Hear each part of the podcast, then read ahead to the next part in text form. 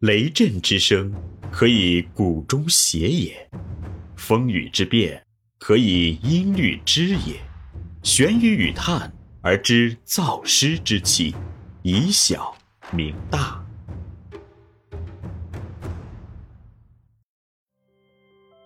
中国幼教事业发展的关键是园长，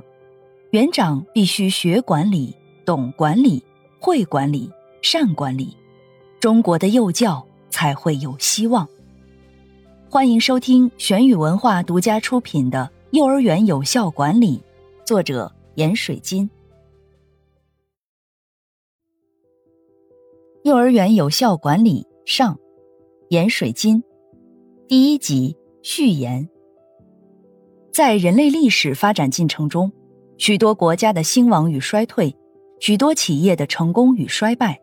许多组织的张扬与落伍，原因虽然多种多样，然管理是否得当，是一个不可回避的问题。所以，如何管理国家、管理政府、管理企业、管理组织，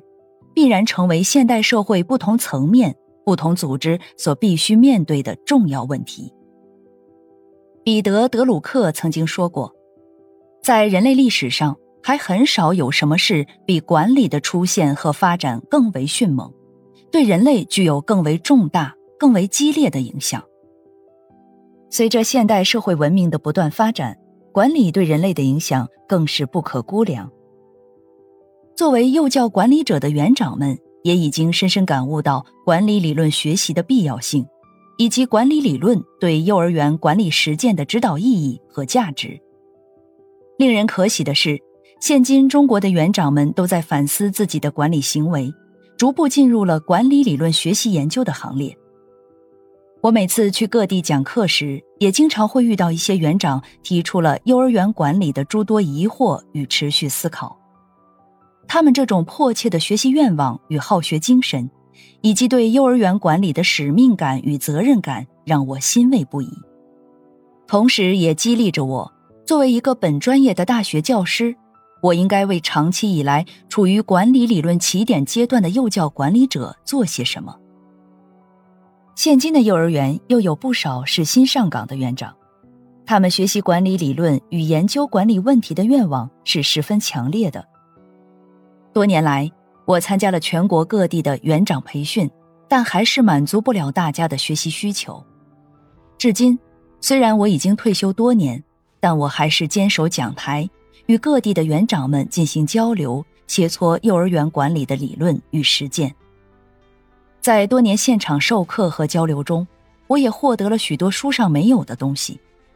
可以这样说，这么多年的授课生涯中，我在讲学中不仅获得了自身的专业成长。也感受到与园长们互相交流过程中解决问题的愉悦感和迫切性。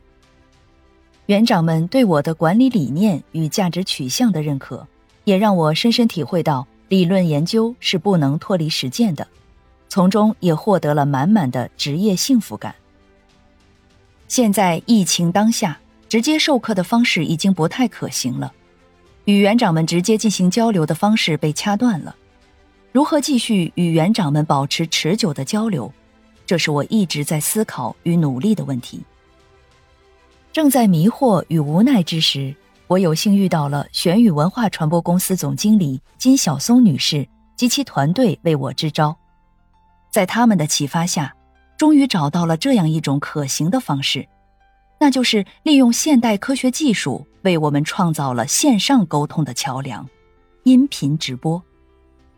我想借此平台，将多年来的教学与研究积累的心得，形成一本关于幼儿园有效管理的读本，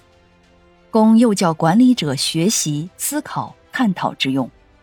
我也希望通过此书，借助音频直播的方式，与幼教第一线的管理者建立一种互相学习与沟通的交流平台，继续我们的学习与交流，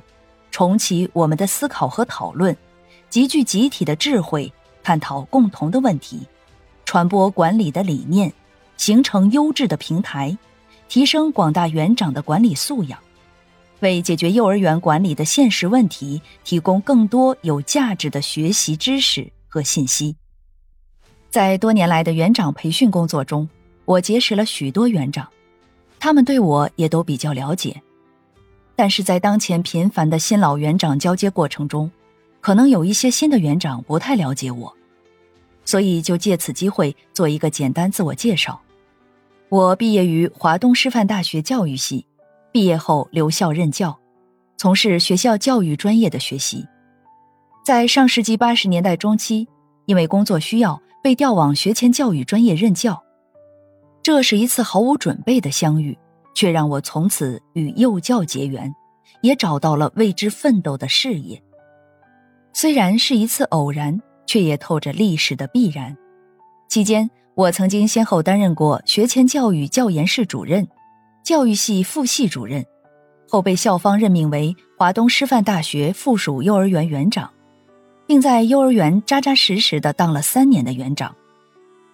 在这个过程中，我越来越清晰的发现，中国幼教事业发展的关键是园长。园长必须学管理、懂管理、会管理、善管理，中国的幼教才会有希望。特别是在去日本考察后，发现日本幼儿教育的许多可取之处，都与园长的教育管理水平密切相关。而当时在中国幼儿园管理的研究相当薄弱，许多园长还没有确立起管理的概念，幼儿园管理处于随意无序的状态。而当时园长的来源绝大部分都是幼儿园教师的精英，他们有着精湛的专业知识，有着丰富的教育经验，唯独缺乏的是管理理念、管理理论与管理实践经验，这是园长的一个致命伤。他们带着这样的缺陷管理幼儿园，结果当然是缺乏方向的疲于奔命，经常应对着那些防不胜防的事件。整个幼儿园始终陷于园长很辛苦、员工很无奈的管理误区之中。随着幼儿教育改革的不断深入，园长在管理上更是深感困惑，不知管理为何物，更不知幼儿园管理如何入手。而园长当时所面对的实际情况，一是没有专门的培训机构进行专业的培训和教育，二是没有幼儿园管理的书籍与资料，三是缺乏专业的幼儿园管理平台和导师，园长只能靠自身的感悟和努力，知识结构的学习和完善是十分困难的。这样一个现实状况对我的触动很大。觉得自己作为一个专业教师，应该承担这一历史使命，并有责任去组织和参与这个具有开创性价值的工作。从那时起，我就开始从学前教育学的教学与研究中，慢慢的移向了幼儿园管理的学习和研究。但在我刚开始进入幼儿园管理专业这个领域时，发现这完全是一个崭新的，但是被忽略的专业领域。在中国，幼儿园一直被认为是个福利机构，是看管孩子的地方，谈不上什么教育，更谈不上什么管理。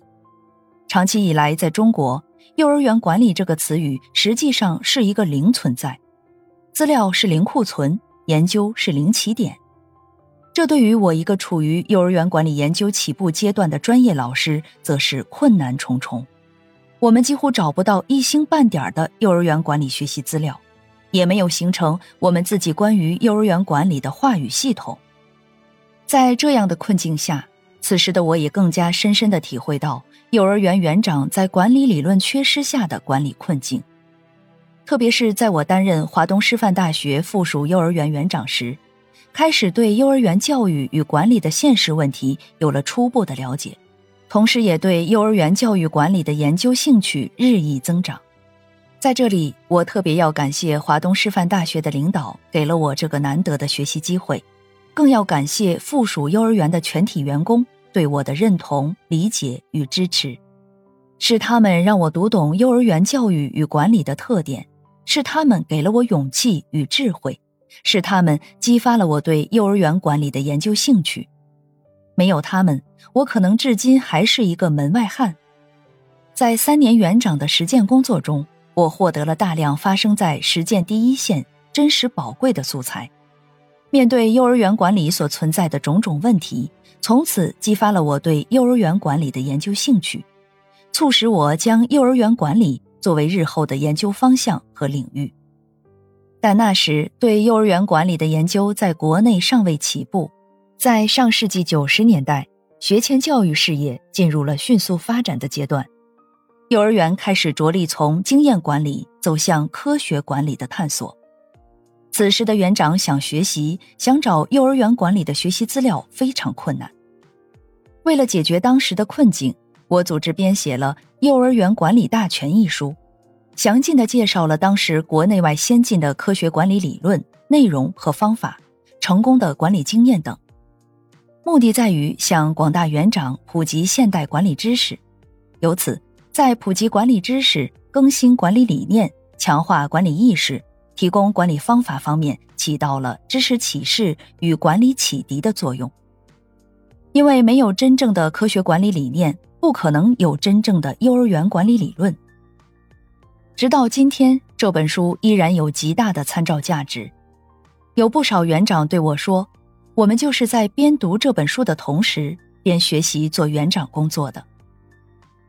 此后，我便更加醉心于幼儿园管理研究，因为坚信没有理论底蕴是不可能有科学实践的。我在做园长的经历和与园长的持续交流中。促使我发现和关注幼儿园教育与管理各种问题和症结，对幼儿园环境管理、组织管理、人际关系管理、认同度管理、领导管理等问题形成了自己独到的见解，具有原创性的意义。这些研究分支都成为日后系统架构幼儿园管理体系的重要组成部分。直至今日，我还说不上穷尽了幼儿园管理问题的全部研究。但我感到欣慰的是，在这个领域内建立了自己的话语系统，并为园长管理理论的学习与管理知识的普及做了一些有意义的培训与指导工作。这一切的变化让我很受鼓舞。但是，当下的一场疫情打乱了继续行进的步伐。我们究竟如何持续往日的研究？如何让幼儿园继续绽放管理的魅力？如何继续提升幼教管理者的理论素养和管理素养？如何让幼儿园管理进一步推动幼教改革的步伐？这些问题都是当今时代的园长们必须深度思考的问题。